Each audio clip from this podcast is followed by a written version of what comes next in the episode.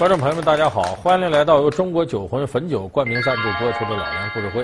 我最近呢看了这么一条新闻，就说现在啊，咱们这独生子女家庭，一家就那么一个，都跟宝贝儿似的，哎，捧到掌心怕掉下来，含到嘴里怕化了。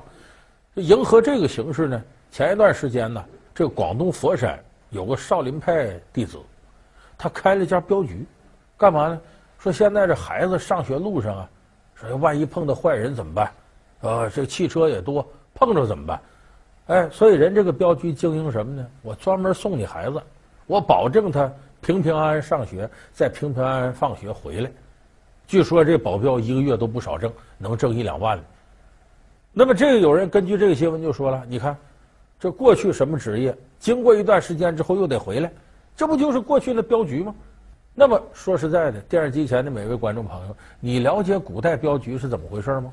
是不是和今天我们看到这个啊，像广东佛山这送人的，也有我们看到有的送货的，现在也对外打镖局的旗号。那么古代镖局到底是怎么回事呢？咱们今天得好好跟大伙说说过去镖局那点事儿。咱们不少朋友看这个影视剧啊，经常有那情况，说这走趟镖呢，突然间到哪个地界上，啪啦啦啦啦啦，听声音，山顶下来一伙人，打头的很横啊，一脸横肉。此山是我开，此树是我栽，要打此路过，留下买路财。两伙叮叮当当打起来了，最后保镖这伙人功夫高啊，把这些盗贼杀的 死的死，逃的逃，踩着尸体昂首阔步的过去。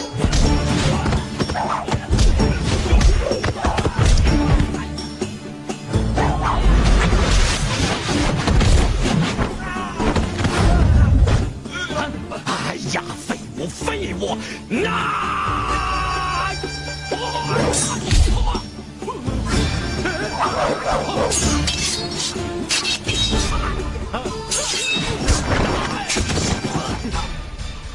影视剧里常有这情况，是不是真的呢？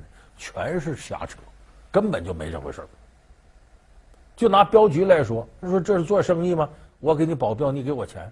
镖局一开始诞生根本不是这样，镖局一开始诞生是公益事业造成的。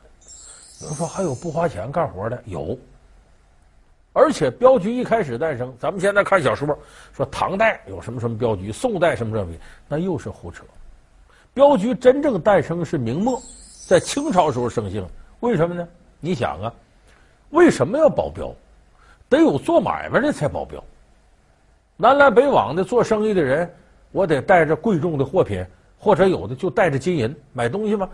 咱们看那个呃电视剧里写，就是乔家大院。那乔致庸最后汇通天下，他那时候才开始琢磨全国干票号，通村通兑。以前都是带好多金子银子，不方便。在这种情况下，才能催生镖局。乔东家，你太客气了。这个俄商的货款已经存到我们柜上了，数目不小，带回去恐怕不方便。呃，我们几个来啊，是想问问乔东家，你想没想过把银子在广盛元票号换成银票带回去啊？乔东家要是不想万里迢迢带银子回祁县，我可以把银子支付给他们，由他们开一张银票，你只管带着这张银票再回到平遥广盛元取银子就是了。你说唐代、宋代那个封建社会时候，说白了，这个商贾是社会地位最低的，因为所有的资源都在国家政府那控制着，你个人你还想来来回回倒东西，不被允许。那个时候所谓的商人是啥呢？不仅社会地位低下。就卖个针头线脑的，还得课以重税。你要不服气，财产都没收了。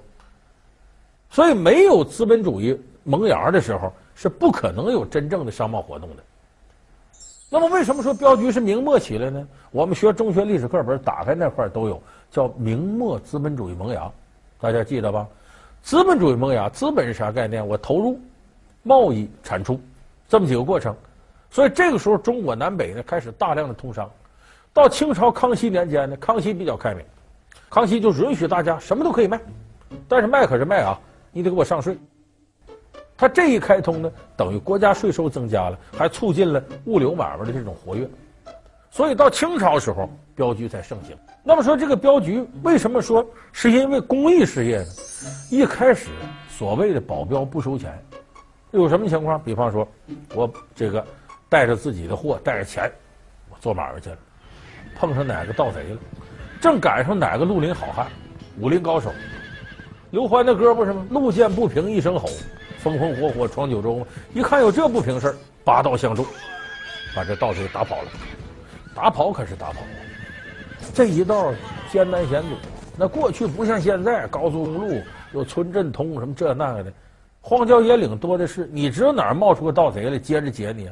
所以往往这个货主就说了：“好汉呐，你这个好事做到底，送佛上西天呢。”也保了我的命，又保了我的货。那过一阵你走了，我到前面又有人接我，怎么办呢？你好事做到底，你就给我送到家去吧。所以有的这个绿林好汉一看呢，行吧，这个东西抬手难打笑脸人，你求到我了，我就干脆好事做到底，我都给你送回去。那么你想，总碰到这种情况，人家也不能总好事做到底，人家还有自己的事儿呢。那绿林好汉他也得吃也得喝吗？所以时间长了就有这种情况出现。你要给我保到底呀，我送你点钱，我不让你白送我。那时间长了，一点点就有这行当了。在这个之前呢，这些绿林好汉像铁路警察是各管一段。你比方说，大兴是我的地盘，昌平是你的，怀柔是他的，通县是他的。那么我要绕着北京走这一圈呢，可能这绿林好汉就通知自己下边那些哥们儿，我有个好朋友，我保护他了，但到我地界了，我还有事儿。你接力一下子，你再送送他，就这么铁路警察各管一段，形成一个地界一个地界。到后来给标礼了，送钱了，那好，这就形成了一个个地方小规模镖局。我变成专业化，我就干这个，形成了一种产业经营链。所以镖局是这么来的。说为什么叫镖局呢？金字旁搁个票字，这镖呢？我们都知道武林人士啊，有这个三大武器，哎。一个是拳脚，一个是兵刃，一个是暗器。拳脚兵刃之外，暗器是什么呢？由小及大，由远及近。比方说最常见的飞镖黄三泰，这飞镖，这镖就很管用。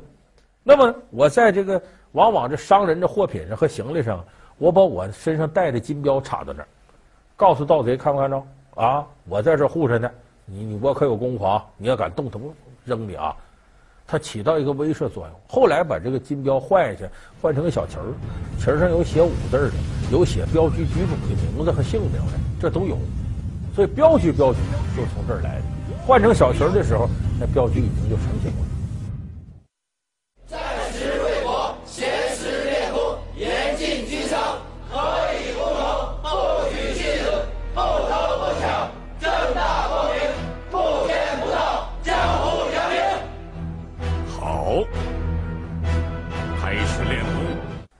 那么这个镖局成型，镖局是怎么构成的呢？它主要由一个总镖头，下边有管事儿的。这个管事儿的也叫掌柜的，干嘛？就是杂事儿。我怎么接活，谈价钱，怎么管理这个镖局？总镖头，呃，下边有这个镖头，就有管事儿的。再往下，镖师，哎，卖力气的，送镖的，还有烫子手。烫手干嘛？在前面喊镖的，这个人声音得洪亮。你比方说，这个维扬镖局。啊，经过哪个地界，烫手在前面，我武维扬，意思告诉这些劫道的啊，我们这镖局可厉害，你听过我们大名吗？烫子手干这个，还有一些杂役，说白了就是跟着推着车，端个茶倒个水啊，干点杂活。大伙注意，这个镖局你看起来说谁最大？总镖头最大，他是老板怎么着？不是，镖局里边有点类似现在股份制，更像律师事务所。我们都知道律师事务所叫什么？叫合伙人制。你比方张大律师、李大律师、王大律师，说咱仨合伙吧，干个律师事务所。因为一个人身单力孤嘛，这律师事务所就叫张李王律师事务所。咱仨人干的，这叫合伙人。镖局也是这个体制，合伙人。所以只有这个伙计炒老板的，没有老板炒伙计。所以这个镖局要想养住这些人，非得多接活、接好活不可。你要接不着活了，人家一看挣不着钱了，在你这干嘛？还有的接了好活的，多分两钱，次活少分两钱。所以这镖局呢是合伙人制度。还有一点，它跟现在很像的，镖局必须做广告，请明星代言。说这不都现在事儿吗？那时候也有。什么叫做广告请明星代言呢？咱们现在经常看到哪个企业呀剪彩找个明星来给剪这个啊彩条这东西。还有的呢找谁代言做广告，展示一下自己公司的软硬实力。镖局开买卖非有这过程不可，这可能是最早的一个行当，一开业就要打广告的。这个过程呢叫亮镖。亮镖什么意思呢？就亮亮我们镖局的家底儿。说亮什么家底儿呢？有三硬。何谓三硬呢？官府里头我们有硬靠山，绿林里边我们有硬关系，走镖的人本身有硬功夫，这叫三硬。你就说官府硬靠山这个，这个官府啊，对镖局影响太大。为啥？你个人再怎么开镖局，人单势孤，你能有多少人？你能跟官府掌握着军队相提并论吗？你像过去往内蒙走镖的，最需要官府帮助，因为内蒙地广人稀，而且都是马贼，经常抢你东西来无影去无踪。只有当地官府通过驿站的形式，这驻扎兵，那驻扎兵，知道怎么回事。你有他帮助，一般马贼不敢动你。所以这个官府是镖局的硬靠山，但是他跟现在的我们说这政商勾结还不一样，他是怎么个合作方式呢？官府帮助你镖镖局震慑这些盗贼。然后镖局逢年过节啊，给官府上供，就给你提供一点行政经费、办公经费，其实就等于官府在镖局入了人力股了，干股，我起到一种威慑作用。真有事我真管你。你要说他收保护费，也差不多是这个意思。所以这个官府是镖局的硬靠山，不要像武侠小说还影视作品说那镖局局主牛的不得了，天下英雄都归他，谁跟官府干谁是作死的。你不靠着他，你别想发财。他说：“这个官府当靠山，最大的靠山是谁？慈禧太后、老佛爷。说慈禧怎么当镖局的股东了呢？这是有历史原因的。咱都知道八国联军打到北京了，慈禧老佛爷吓得仓皇逃窜，跑哪儿去了呢？先跑到热河，又跑到西安。那这一道往西跑，你得有活动经费，有吃有喝，得有经费，怎么办？身上带着。”皇宫这堆人出去不方便，所以当时带了是九十多万两银子。这银子谁来护送呢？想找镖局接，那兵荒马乱的，谁敢接这个？哎，最后真有这个。山西祁县有一家镖局叫同兴宫镖局，这个同兴宫镖局胆子也大，人脉也熟，把这活就接下来了，把这九十三万两银子平平安安从北京送到西安。这老佛爷到那儿吃喝玩乐也有钱了。所以再回朝的时候，慈禧老佛爷重赏同兴宫镖局，你成了患难与共的难友了吗？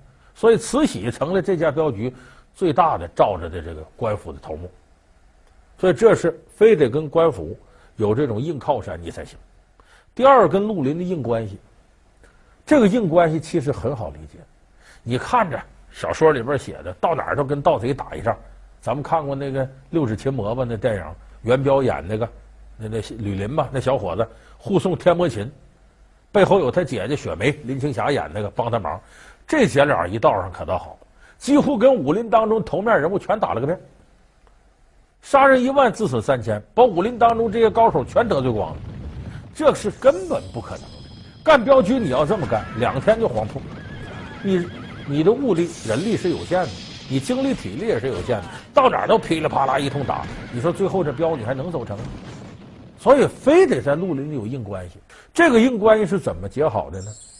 我既然开镖局了，能开镖局这人就得有两下子，就得大致黑白两道都通。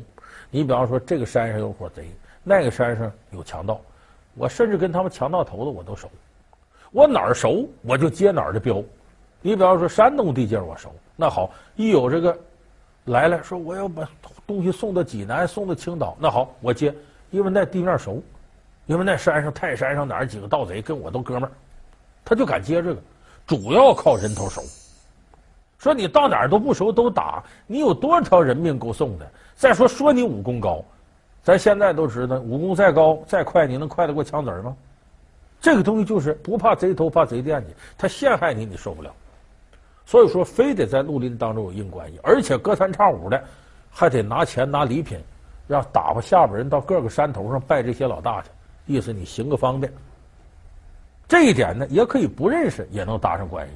就一看都懂江湖规矩，他就让你一道。咱们看《闯关东》里边，这个就是他都在一个黑化体系里，都跑江湖的，互相给个面子。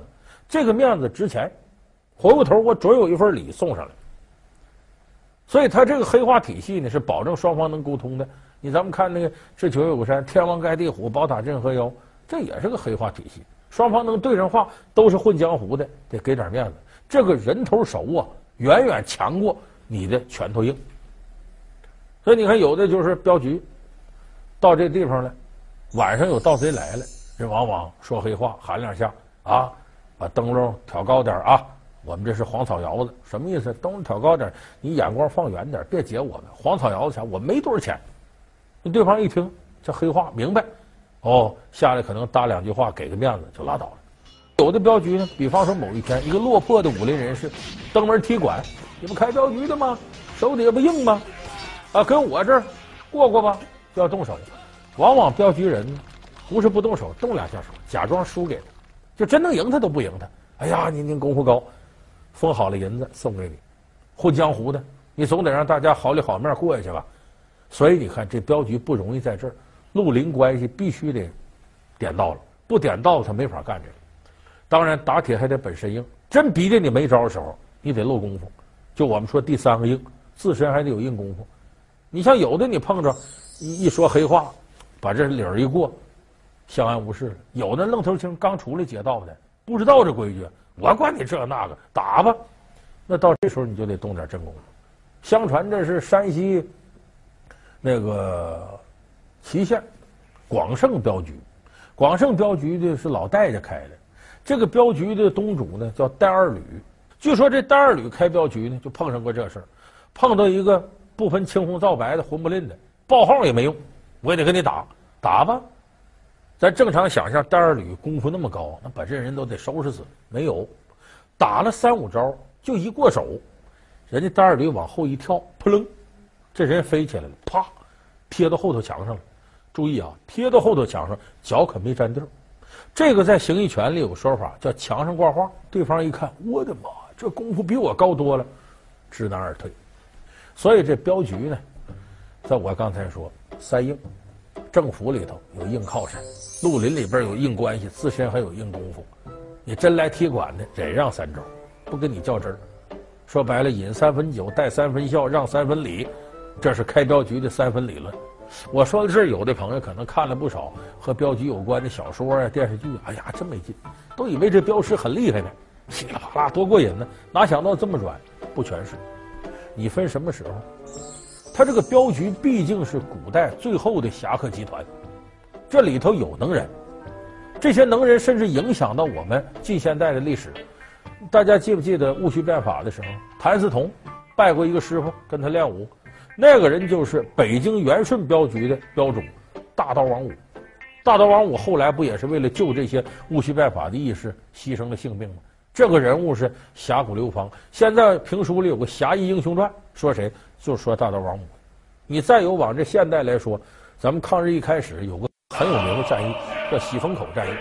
喜峰口战役就是呢，跟日本鬼子拼刺刀。日本鬼子刺刀是训练有素的，咱偏偏跟他拼刺刀赢了他，靠啥？大片刀赢了，这才留下那么个歌曲叫《大刀向鬼子头上砍去》。咱们年岁大的观众朋友还记得这个？他为什么跟日本人拼最强项才赢了呢？那是因为北京会友镖局有个镖师叫李尧臣。教会了咱们八路军战士无极刀法，结果喜峰口一战，才把日本鬼子拿下，咱们获得了一次大捷。所以这个镖师啊，镖局在一定的历史阶段，他也焕发出了他的生命力。那么说镖局是什么时候没了的呢？准确得说，一八七六年往后，一点点就没了。为啥呢？一八七六年，中国修建了第一条铁路，到后来铁路越来越多了。